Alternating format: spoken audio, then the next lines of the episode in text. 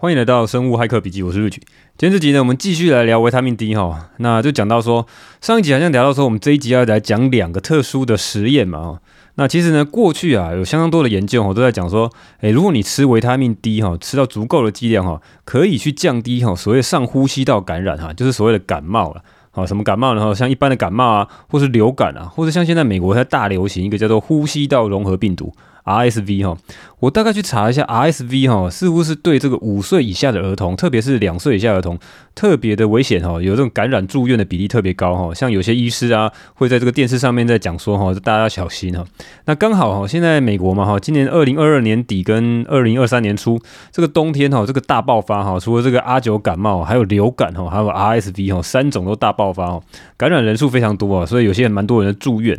所以呢，在这个时候呢，在去年底的时候呢，就会有一些研究来讲说，看看，诶，是不是吃维他命 D 呢，就可以从身体的底层来提供一些保护，哈，来对抗这个上呼吸道，呃，上呼吸道感染这些病毒，哈，来保护它。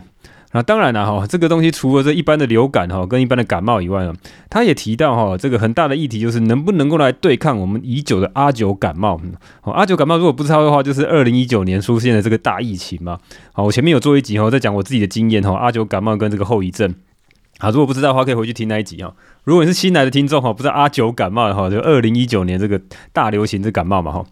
好，那我发现了哈，啊，为什么不讲？为什么不讲他名字哈？因为 这个名字不好说哈，讲了之后常常会被这个所谓的言论审查哈，所以我都叫他阿九感冒哈。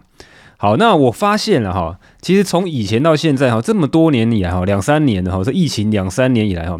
任何已知的药物，如果号称它可以治疗或是预防阿九感冒哈。大概哈很大的几率哈，最终都会判定无效哈，不知道为什么哈，这个就很奇怪哈。好，那我们就来聊一下两个非常大型的临床试验，来看看吃维他命 D 哈这个营养补充品哈，到处都买得到的营养补充品，到底对于哈所谓呼吸道感染哈这种感冒症状有没有办法预防？有没有办法减轻症状哈？有没有？那如果没有意外的话，通常都是没效了哈。我们来，那我们来仔细来看看这个研究怎么讲。好，那这两个研究呢，都是发表在英国医学期刊哦，BMJ 啊，British Medical Journal 哈。我之前应该常常提到哈，这个期刊是四大医学期刊之一，是非常高顶级的期刊，然后啊，所有医生都是非常认真来看待这个研究了哈。那刊登的时间是同个时期哈，有两篇的文章哈。那其实英国人哈，这个写在这个 BMJ 这个文章写在 BMJ 这个期刊上面哈，其实很喜欢去打脸美国人研究哈，甚至常常去打脸美国 FDA 的一些判断哈。我说看起来非常过瘾。所以我很喜欢看 B N J 的文章。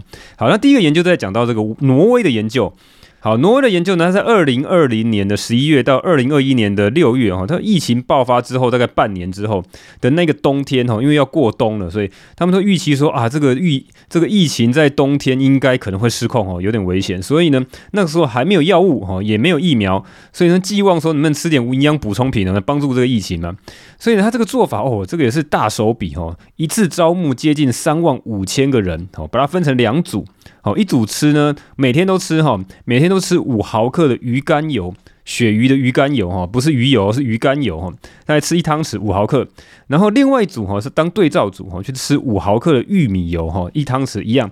哦，他们做的很好，就刚忽微哈，两种油都会混入这个同样口味的柠檬口味。为什么要这样做？因为要盲测哈，混入一样的口味，所以你不管吃哪种油哈，因为它是鱼鱼油，然后因为它是鱼肝油哈，它是一汤匙吃下去，所以你会直接感受到这个油的味道哈。那如果你有这个鱼肝油的腥味啊，如果我没有吃过鱼肝油，我都我只有吞吞过鱼油。如果这种鱼肝油的腥味跟一般的这种玉米油味道肯定是不一样，所以它混入这个柠檬的口味哈来做盲测，所以两方的人哈，不管是实验组还是对照组哈，都是能够吃吃到一模一样的口味哦。他们这个东西还有去测过哈，现在这个专门的评测人员哈吃不出来的哈，所以分给两组来吃吃，然后去看看说呢，到底有吃这个营养补充品维他命 D 的，跟没有吃维他命 D 的有没有什么样效果？好，那这个。这个鱼肝油里面的含量是包含有四百个 IU 哈，四百个国际单位的鱼 这个维他命 D，那还有其他的像 Omega Three 哈，还像 EPA 啊、DPA，还有这个维他命 A 的这些成分哈，它基本上是一个，它是个食品的哈，营养补充品，它本身是个食品，所以它是混杂了各种的这个营养成分的哈。好，那结论是怎么样？简单来讲就是毫无效果哈，不管是上呼吸道的感染啊，或是你用 PCR 来确定这种阿九感冒哈。都无法预防感染哈，也无法避免任何的重症或更严重的症状哈。好，那这个是一个比较低剂量的维他命 D 的实验，它只有用四百个 IU 的鱼肝油来实验。那、你们说这个四百 IU 也太小了吧？哈，没有用，好像是刚好而已吧。好，那我们就来看另外一篇呐，哈，来打脸我们这些自以为哈吃营养品哈，你 Amazon、iHerb 随便买得到营养品就可以治病嘛？哈，打脸我们这些人，他马上就来打脸了哈。那另外一个大型的研究呢，是是做在英国的伦敦大学哈。那网传说英国研究好像不太靠谱，真的吗？好，我们来看看这里面的研究细节是什么。那它是在二零二一年哦，刚好就是这个上面那个挪威的研究结束之后，快结束之后，哦，它上面的挪威研究是做到二零二一年六月嘛，那这个实验是二零二一年的五月。到十月哈，大概就夏天的时候来做，哦，他们搞了六千多个人来做随机对照试验哦。好，那所谓随机对照试验，哈，跟上一组也是随机对照双盲试验啊。那随机随机对照试验，哈，就是这种大型的这个药厂要做制药的时候，哈，常常会用这个实验，是一个黄金标准，哈。那它号称它这个所谓的随机对照试验 （RCT）。好，你看到这个三个字，哈，一般这个研究人员听到，嗯，这个好像有搞头，来看一下，哈。好，那他们做法是一半吃维他命 D 哈，那另外一半一样是做对照组哈。那有人怕说哈来乱哈，前面那个挪威那个实验哈，四百 IU 好像来乱哦，太低剂量了吧？好，那我们这我们这个东西哈来做所谓的高剂量的哈，直接把剂量拉到三千两百个 IU 哈，是实呃三千两百 IU 是四百的八倍嘛哈。那事实上他们这个实验也做的蛮蛮设计蛮有心的，他他其实做法是有分所谓的中剂量跟高剂量哈，一千五百个人去吃高剂量三千两百 IU 哈。另外的一千五百个人吃低剂量吃八百个 IU，那还有呢哈，对照组有三千多个人哈，完全不给他们维他命吃，好，另外有三千多个人哈，完全不给维他命 D 吃哈，就完全都没有吃，所以有一千五呢吃高剂量哈，另外一千五呢吃低剂量哈，所以低剂量应该中剂量啊，就八百。然后另外是零的哈，三千多个人吃零哈，所以整个都凑齐了嘛。所以你要吃四百的有四百的实验，你要吃八百的有八百的实验，你要吃三千二哈，这个国际单位的都有哈，不同剂量的维他命 D 都给你测过了哈，而且是给你用比较高等级的试验给你测，测出来结果呢，不管是哪个实验哈，包括这个英国这个实验都跟你讲毫无效果哈，不能够预防，也不能够避免住院哈，更不能够去减少严重的症状哦。好，那这两个实验呢，一刊登在 BMJ 哈，这个 British Medical Journal 哈，它这个是非常影响力指数非常超级高的这个期刊，所以非常多的医疗人员、医师都会来看它的。那一上去呢，马上就有新闻媒体来大肆的报道，来说你看吧，吃维他命 D 根本就没有用啊哈，叫大家说哈，不要整天想要搞这些有的没有，你以为你在 iHerb、你在 Amazon 上面买得到营养品，就能够随随便便救你一命吗？哈，啊，药厂不是塑胶做的好不好？他们有做那么多药，花那么多钱做药物要干嘛嘞？哈。你随便去买营养品就搞定了哈？怎么可能呢哈？所以呢，这个 CNN 的这个网站上面就报道。他是在这个论文刊登的同一天哈，作者就已经写好才稿的文章了哈。他有访问过里面这个研究这两篇挪威嘛哈跟英国这两个学者，他他第一没有去问这些学者哈，那当学者会回回答，对啊，你看我研究都写，我研究写的很清楚啦，对不对？跟你讲没有效啊，完全就没有效。那英国那作者也说，你看挪威人做的东西跟我们讲的一样吧哈，我们两个讲，我们两个不同的团队做出来是一样的结果，没效就是没效哈，不用再讲了。所以整个舆论的风向就会被变成是说。好，你说以前呢、啊，很多的研究都说维他命 D 可能有效哦，而且上呼吸道感染呢，这种感冒哈，不管你什么一般感冒或流感。可能有效哈，其实之前研究蛮多的，而且也是蛮高等级的的实验，只是说他们人数没有像他这么多哈。谁有办法一次吃三万多个人？哎，拜托，三万多个人每天都要吃这个鱼肝油哈，那要花多少钱啊哈？然后另外那个是六千多个人哈，吃高剂量三千两百个，吃三千两百 IU 的维他命 D 哈，哇，这个是要很大的这个成本的哈。所以我跟你讲，来来来，我这边有热腾腾的研究，二零二二年底的时候，热腾腾的研究跟你讲哈，我人数我三万多加六千多个人啊，你研究有几个？前面讲那研究呢，证据等级都不高啦，而且我做的是证据等级最高的研究哈，是所谓随机对照的人体临床试验哈，是最严格测试药物的哈。我测营养品，没有人这样测的哈，把我把它当成药物来测的哈。你就不要拿之前那些所谓什么观察性的研究跟我讲哈，因为那些观察性研究，你可以说啊。本来这个维他命 D 血液中浓度比较高的人哦，好像比较不会发展成重症哦。那是那一些人可能本来就比较注重健康啊，对不对？那些人爱晒太阳啊，那些人爱运动啊，所以他血液中维他命 D 本来就会比较高。而你拿比较健康的人来做观察性的研究，好，我们这个东西是严格控管哦。我本来就知道这些人的体况哦，那而且做随机分派，所以两组里面的人呢，哈，随机分派就是个好处嘛。两组里面人不会说有一组是超级英雄嘛，一组是超级弱鸡嘛，一定是随机分。派，就是这一组里面也有老有老弱残兵，也有超也有超级英雄嘛哈。两组里面这个分布呢，这个年龄啊哈，这个体况啊哈，这个慢性病啊，各种东西都分得很平均嘛哈。所以这两组来做比较才有意义啊哈，对不对？所以在那个时候，我也去翻了一下哈，二零二二年底九月的时候，台湾也有蛮多的一些报道，像比如说像《天下》杂志。好，他有去引用这个外媒，像 CNN 和 Bloomberg 哈，他们的新闻报道哈，他直接去翻译外媒哈来讲说啊，我应该会把这些这个呃新闻报道放在我这个 show note 上面哈，Pocket 的这个描述栏里面哈，他直接去翻译外媒的内容翻译过来哈，得到三个结论哈，第一个就是说哦，网络上好像充满各种哈吃维他命 D 可以对抗阿九感冒的猜测哈，那现在来打脸这个猜测没效，而且呢警告你哈，维他命 D 千万不要乱吃。因为它是脂溶性的维他命，很可能累积在体内，哈，长期服用高剂量化，很可能会中毒啊，哈。所以呢，警告这个哈，这个这个他文章里面写，《天下杂志》引用别人写哈，他警告说，医生啊，哈，不要随便开一些维他命 D 给你的病人，哈，好，除非哈，他是一个特殊的状况的人，哈，一般正常人不要乱吃，除非他是孕妇啦，哈，或者是这个皮肤比较深的，哈，那皮肤深你晒太阳比较不容易制造维他命 D 嘛，或者是有些慢性病的老人，哈，才比较考虑，哈，所以现在呃，警告。医生哈，不要乱建议别人去吃维他命 D 啦哈。好，那如果你是单看这个研究哈，简单快速哈，一般医生都很忙啦，谁有那么谁有那种闲工夫像瑞奇一样哈，神经病去看一些论文的内容哈？有啦，可能一些科学家啊，像林玉轩医师，他可能就看得非常仔细哈，这很厉害。好，那一般的医生可能是看过之后就想讲说，哎，这个标题跟我讲说没效。摘要看看，确实是没效。结论你跟你讲没效，好，啊，但是就是没效。那甚至有很多这个一般吃瓜群众嘛，好，在看着新闻媒体报道，就跟你讲说，哎呦，这个东西根本就没有效，而且叫你不要乱吃啊。好，那这两篇我看完之后，我想说，我靠，好像我这个信心有点动摇了，是不是这个维他命 D 这么厉害也是鬼扯啊？哈。但是呢，哈，我觉得问题好像没有那么简单，哈，因为什么呢？我仔细去看它里面这个 B N J 里面哈比较多详细的内容，哈，尤其是它同一期的这个期刊呢，哈，就同一个月份，就同一个日期发刊的，它除了这两篇的研究以外呢，它还有一篇叫做 editorial。是一个瑞典的一个教授，叫 Peter Bergman 写的哈。那通常 editorial 一般在翻译哈，一般的报纸应该翻译叫做社论啊。好，但是学术期刊里面我不知道怎么翻译哈。一般就是也是代表了这个期刊的立场了哈。那是因为我猜啊，这医学领域实在太广了，它不是一般这种所谓的时事评论，所以一般人都可以来评论。你要去评论这个东西，你本身也有这个领域的专家嘛。所以通常来讲，像这个 B N J，他就去他就去请这方面的专家来特别写了一篇文章，我来评论说这整期期刊里面。因为这整期期刊的主轴就是在讲维他命 D 跟所谓的上呼吸道感染有没有什么帮助嘛哈，所以他去找了这个 Peter Bergman 哦，他是一个瑞典的教授。那这个 Peter Bergman 哈本身就是研究长期来研究维他命 D 对上呼吸道感染的专家。好，我去翻了一下他以前的发表了一个论文，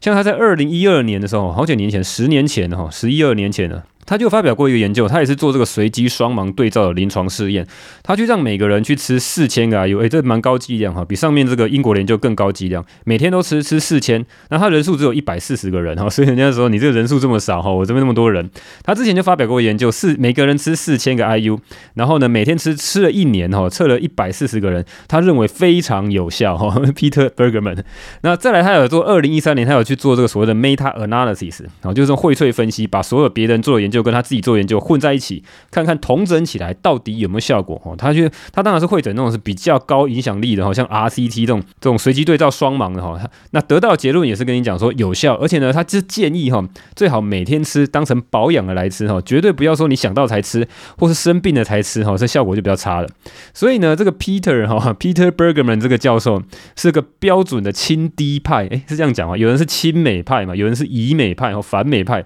那也有这个维他命 D 哈。亲维他命 D 叫亲 D 派跟反 D 派嘛，哦，这两派呢就在这个论文上面哈互干哈，我最喜欢看这种文章了。好，那这篇 BMJ 的这个 editorial 社论吧哈，洋洋洒洒写的 A4 哈，满满写的页，说长不长，说短也不短了哈。有兴趣的我蛮推荐大家有兴趣可以去看一下，尤其是这个呃医疗从业人员哈，他就一页哈 A4 哈，虽然他们这个论文一页通常那个字会塞很多哈。好，那我应该会放在这个 show note 上面哈，如果有兴趣可以打开来看一下。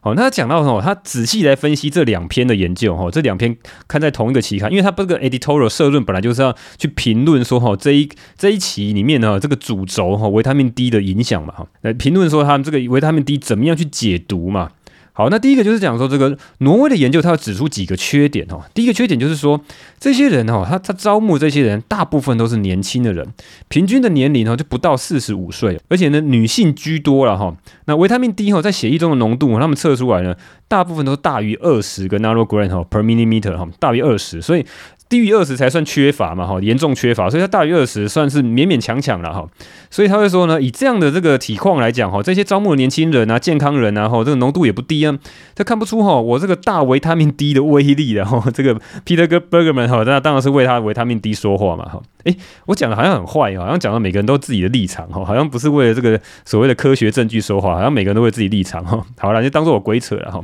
好，那第二点，哈，这个 Peter Bergman 讲了，这个教授讲。那挪威人呢？他是用这个鳕鱼肝油，嗯，好，这个鳕鱼肝油是蛮特殊的，这个是一个食品嘛，是从鳕鱼的肝脏里面提炼的。那除了有维他命 D 以外，哈，这个鳕鱼肝油呢还富含了维他命 A，那甚至还有这个所谓的 EPA 啊、DHA 啊这些 Omega three 的营养哈。所以他列举出三个哈之前的研究在讲说，如果你过量去摄取维他命 A 的话，对于上呼吸道感染可能有反效果哦。他这个信手拈来，因为本身他这个专家嘛。那我也确实去翻一下 Bergerman 教授他前面引用哈之前做过的一些研究哈，其他人做过的研究，确实是维他命 A，如果你吃的太超量哦，会导致你这个反效果哦，让你这个让你这个呼吸道感染的风险更高一点。好了，那自古我来评论一下哈，我来评论一下这个 Peter Bergman 的评论哈。诶，我在斗胆来评论一下哈，我是觉得有点牵强了哈。你说这个研究如果太年轻看不出来，但是人家用了三万多个人，哈，这个是很大量的数据，多少还是看得出端倪吧？对，好，因为人家维他命 D 也才用四百超低剂量哈。那那那在这个鳕鱼肝油里面哈，含有这个维他命 A 有多少呢？我看一看，翻一翻，哎，发现它只有三百。一般政府建议的这个摄取量哈，每天可以吃到九百。那你知道政府的推荐通常都已经很保守，所以你比政府推荐的还要再少哈，只有政府推荐九百的三分之一。所以长期的以来哈，吃这种低剂量维他命 A 到底会不会对这个上呼吸道感染有负面的影响哈？我是有点疑惑啦，好像是一半一半的可能吧哈啊！但是我觉得这个最大的问题就是。就最大问题就是这个实验只有吃四百 IU，很明显就很可能没有效果嘛。因为前面的人研究有效果都是吃到四千啊，哈，像这个 Peter Bergman 他自己做研究都吃到四千啊。那你这个吃四百哈，那吃了一个冬天，好没有效果，好像也是刚好而已吧，哈。好吧，那你说这个没有效果，四百太低，那我们再看看这个伦敦大学的研究哈，人家就是讲吃到八百啊，哈，吃到三千二啊，而且也是吃很久，吃半年哦。好吧，那我们再看看这个 Peter Bergman 怎么讲哈，他的社论里面有提到说。这个伦敦大学的研究哈，实验期间呢哈，大家都陆陆续续的去打了疫苗，那所以呢，打疫苗有什么？打疫苗有什么问题呢？哈，打疫苗的问题就在于说，有些人哈打了 AZ 啊，有些人呢打了 BNT 哈，那一半一半，大概就一半一半。他们在英国嘛哈，所以蛮多人去支持 AZ，尤其是一开始 AZ 出货比较顺畅啊，所以呢，有些人陆陆续续打了疫苗呢，而打的时间又不定，所以这个随机分派的效果就会打折扣哈，对你没办法很平均的去分配说哦哪些人打哪些疫苗哈，那多少人打，而且什么时候打嘛，所以这种东西呢，在随机分配上就有些瑕疵。好，再加上哈，这个 Peter Bergman 哈 Bergman 这个教授呢，看的真的超仔细哈，把人家论文本文没有写到的哈，但是放在这个补充资料里面哈，因为我去看的时候我就没看到这个，完全没注意到这个哈，人家这个 Bergman 不过是这个这方面的专家大教授了哈，他讲说呢，伦敦大学他去找了六千多个人做这个临床试验里面，大概有两百多个人哦是完全没有打疫苗哈，从开始实验到结束之后都完全没有打疫苗，诶，这英国人打疫苗的比例也蛮高的哈，那其他人都打过，就剩这两百多个人没打过。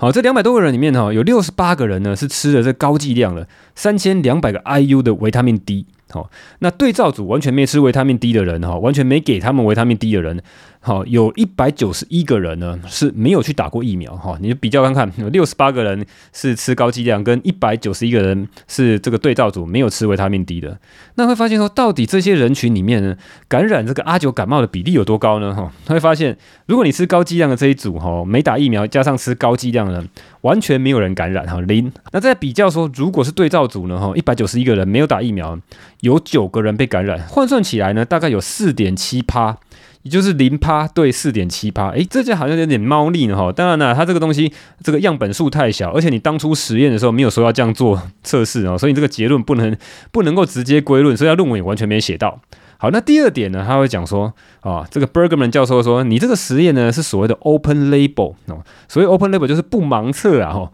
为什么不盲测是怎样？就是说。哦，发给你这个东西是什么就是什么哈，我不会骗你哈，我不会跟你讲说我不知道到底是安慰剂呢，还是真正的维他命 D 呢？哦，发给你的一定是货真价实的维他命 D 哈，所以给你吃什么呢，都先告知你了。好，那这有什么问题哈？如果你之前知道，你有如果你有长期听我节目就知道嘛哈，随机对照实验哈，这个双盲是很重要的哈。那为什么？因为你呢，whatever 你拿到什么一颗胶囊啊，或者什么样的药丸啊，你只要吞进去哈，你就有这个所谓心理效益哈，就是安慰剂效益，不管是它真的还是假的哈，我都觉得它可能有效，对不对？吞了之后就觉得说神功护体哈，尤其是说你早就已经知道说前面有很多研究哦，你会参加这个实验的人通常都是知道说啊，前面有很多研究说维他命 D 可能很有可能有效，尤其是这个得重症的人哈，他血液中维他命 D 的浓度通常都是很低下的哈，我现在一滴在手哈，无敌哈，一秒用无穷哈，无敌的哈，到处跑趴哈也不用怕哈，某些人可能会这样想了哈，这个就是所谓的你要做双盲要避免的这个偏误嘛哈。那第二点，这个 Berman 讲。好，那第三点，他提到一个，我认为真的是超级扯的这个，因为 Bergman 说呢，哈，这个教授说呢，在对照组里面呢、啊，他们虽然呢、啊，研究人员呢没有寄送维他命 D 到他们的手上，好，疫情期间都是用邮寄的嘛，哈，但是呢，哈，他们有电商账号，他们有 Amazon 账号啊，对不对？他们自己买呀，哈，那他是说呢，哈，这个是他自己白纸黑字写的，这个社论里面写的，哈，他说呢，哈，这个对照组呢，有百分之五十，哦，接近百分之五十的人呢。自己开始吃维他命 D 哈，而且是在研究期间就开始吃，那也就是说，你这个对照组到根本就没有毫无公信力啊，对不对？别人在测维他命 D 呢，是很认真的去测说啊，维他命 D 做双盲对照，你这个对照组自己去偷偷吃维他命 D，啊，百分之五十的人自己吃哈。这也就难怪，我也去翻了一下这篇研究，下面哈也有乡民留言。诶，大家如果可以去看一下 BNJ 有这个网站嘛，像这个研究都是公开的哈，下面也会有一些所谓的回应哦，乡民留言哦，他会讲说你这个实验是恶搞吧哈，所谓的 RCT 就是 Randomized Controlled Trial 哈，Control 就是要做对照嘛，相对两组对照嘛哈，你这个实验根本就不是 Control 啊哈，根本就没有对照啊。你如果这样做比较这一组呢，理论上呢，它应该是希望维他命 D 的浓度不要增加吧，哈，但是呢，它这个东西一开始就没给人家测浓度，它直到这直到这个实验结束之后再来测，那会发现说，诶，你这个号称说没有吃维他命 D 的这一组，跟吃低剂量的这一组得到的这个血液中血液的这个维他命 D 的浓度。没有差很大哎哈，那你这个对照根本就不可信呐哈。那这个乡民留言也是一个英国的医师啊哈，每次在这个 BNJ 上面做乡民留言，通常都是一些医疗人员啊哈。好吧，那杨洋赛他讲那么多啊，好像常常在在吐槽别人哈。那我讲一下我自己的看法了哈。那我我为这一集的标题下一个叫维他命 D 哈，数据会说话。只是各说各话哈，那真相是什么？大家心里可能有些感觉了。那我只讲我主观的感觉，大家听听看啊，就当做说是 瑞局在鬼扯好了，好吧？好，那我的感觉是哈，第一个哈，这个研究的标题其实很重要哈，标题摘要结论呢都是带风向哈，这我个人的想法哈，这个没有证据哈，我个人想法哈，带好带满的带风向。啊，因为英国那个研究哈，它标题有注明三个哈，是非常高大上的。它有讲到哈，除了前面讲那些标题，就是说啊，维他命 D 啊，跟这个阿九感冒啊，到底有没有研究效啊，到底有没有效果啊？哈，后面它有特别标明哈，这个研究是所谓的第三期。哦，Phase Three 哈，大家应该很明白吧？哈，我们在台湾炒疫苗啊，二期、三期哈，大家都很很明白吧？第三期通常是人数大哈，规模大，而且非常认真，花大钱要去证明它的效果。哦，除了安全性以外，还要去证明它的效果的。所以你讲到第三期，那你应该是对比这个药物的测试方法吧？哈，结果不是啊！哈，而且你讲的所谓的 RCT 也被其他这个乡民医生来打脸，说你根本就没有对照，你这个对照完全效力很差哈。再来呢，它这标题上面又写了第三个叫做 Corona Vit，哦，Corona 就是这个皇冠的 Corona 嘛，对吧？Corona 大家都知道这意思嘛。那 VIT 应该就是那个 Vitamin 的前面缩写嘛，啊，取一个很高大上的名字哈，这个名字还用大写标起来。你通常会看到这种 Corolla Vit 哈，通常你会看到这种特别取一个名字，你就会联想到它，哎，它是不是这种政府出资的，要去做很好，要去做非常大型的实验，花个几亿美金哈，花个几百万，花个几千万美金去。做这种大型的实验，公信力非常高的哈。我之前看过很多研究，都会取一个很高大上的名字，然后拿到政府好多钱来做哈。哦，但是实际上这好像不是这样子嘛。一个来讲哈，所谓的第三期哈，你会洗风向就洗到说啊，医生看了就觉得这个好像很可信哦哈。因为你会看第三期，那你我根本就没看到第二期在哪里。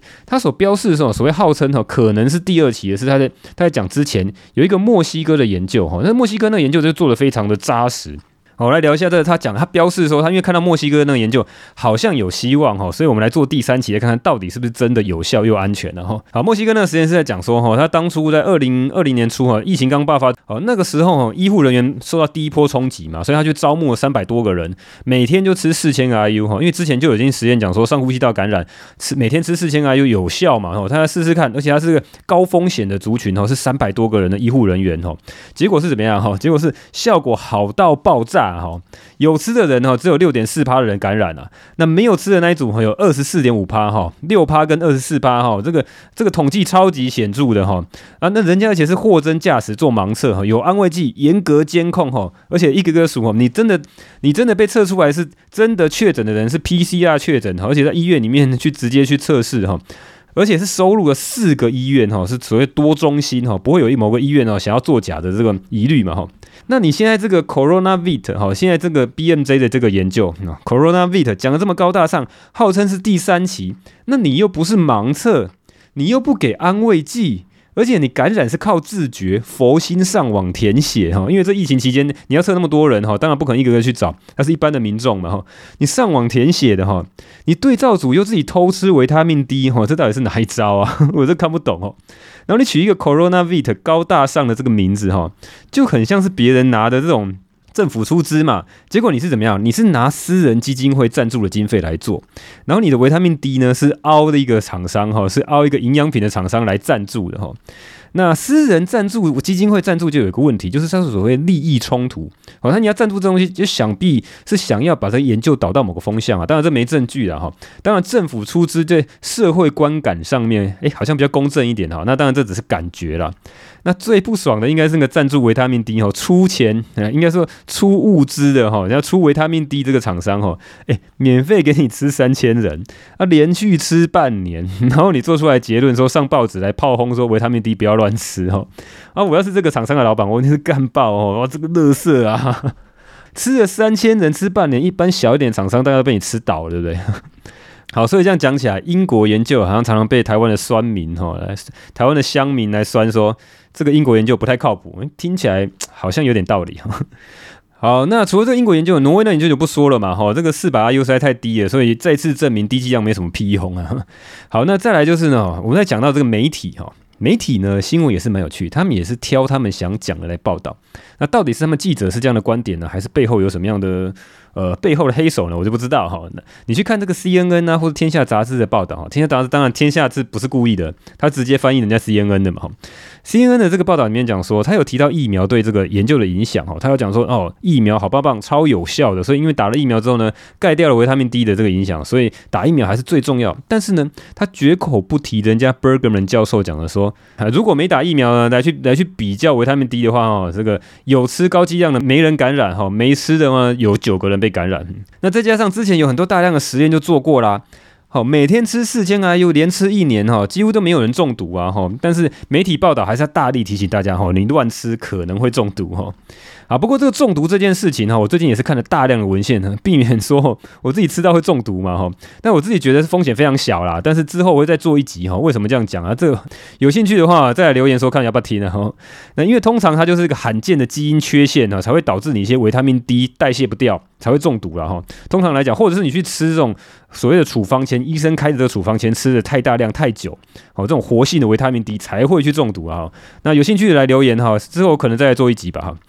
好，那我觉得今天这一集蛮屌的哈，这个角度大概没有媒体没有报过这样角度了哈。那看看有没有哪一个亲 D 派的哈，亲维他命 D 亲 D 派的医师哈，愿意联署来投诉媒体啊，来你也可以来仔细检视我今天讲的东西到底有没有有没有道理啊哈。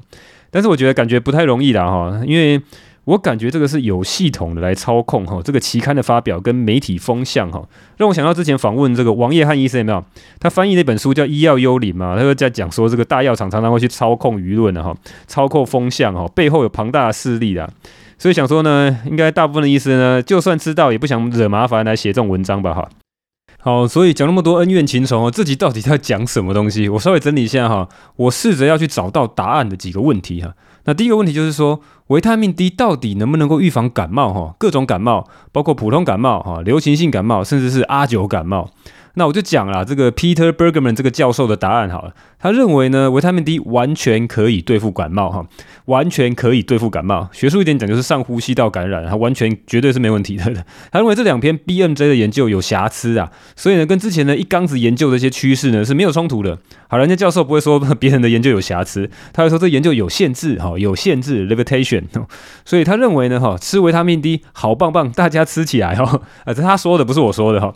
好，那除了其他的感冒以外，哈，如果专门针对阿九感冒吃维他命 D 呢，到底有没有预防呢？跟所谓减轻症状的效果呢？哈，这个地方呢，Berkman 教授都讲的比较不明不白呢，哈，我比较没有讲的这么的明确哈。那或者又是说呢，以他的身份啊，似乎是不好说啊，哈，不好说哈，这三个字最近蛮流行的嘛，不好说。好，那至于要吃多少剂量，好，对于阿九感冒才有预防的效果呢？甚至这个减轻这个症状呢？哈。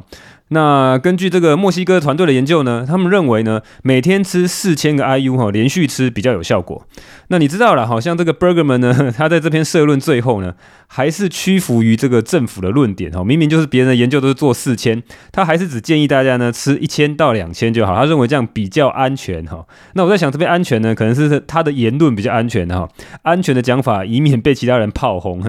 好，那最后呢，吃那么重哈，油啊加当干后。啊，因为所有的卫教文章都说啊，吃八百就很高嘞。台湾政府还限制说，台湾的厂商不能够卖超过八百的维他命 D，否则你没办法当成营养补充品哦。你要当成指示用药，或是这个所谓处方签用药哈。你只要超过八百以上的，就是要指示用药了。那所以你现在这样说，吃五倍哦，四千是八百的五倍，会不会中毒啊？哈，好，那首先呢、我没有请大家说要吃四千哦，这是人家实验用四千哦，啊，你们自己斟酌一下。那至于会不会中毒哈，这个问题我可能之后再单独来讲一集哈，因为最近也看了不少文件啊，各个来龙去脉哈，我可能稍微梳理一下来讲一遍哈。诶，吃一个营养品到底是要读多少资料？实在太累了哈，还好是要做节目了，所以我读了之后呢，可以录下来，以免我之后忘记了。好，那今天就这样了，我是 Rich，这是生物骇客笔记，拜。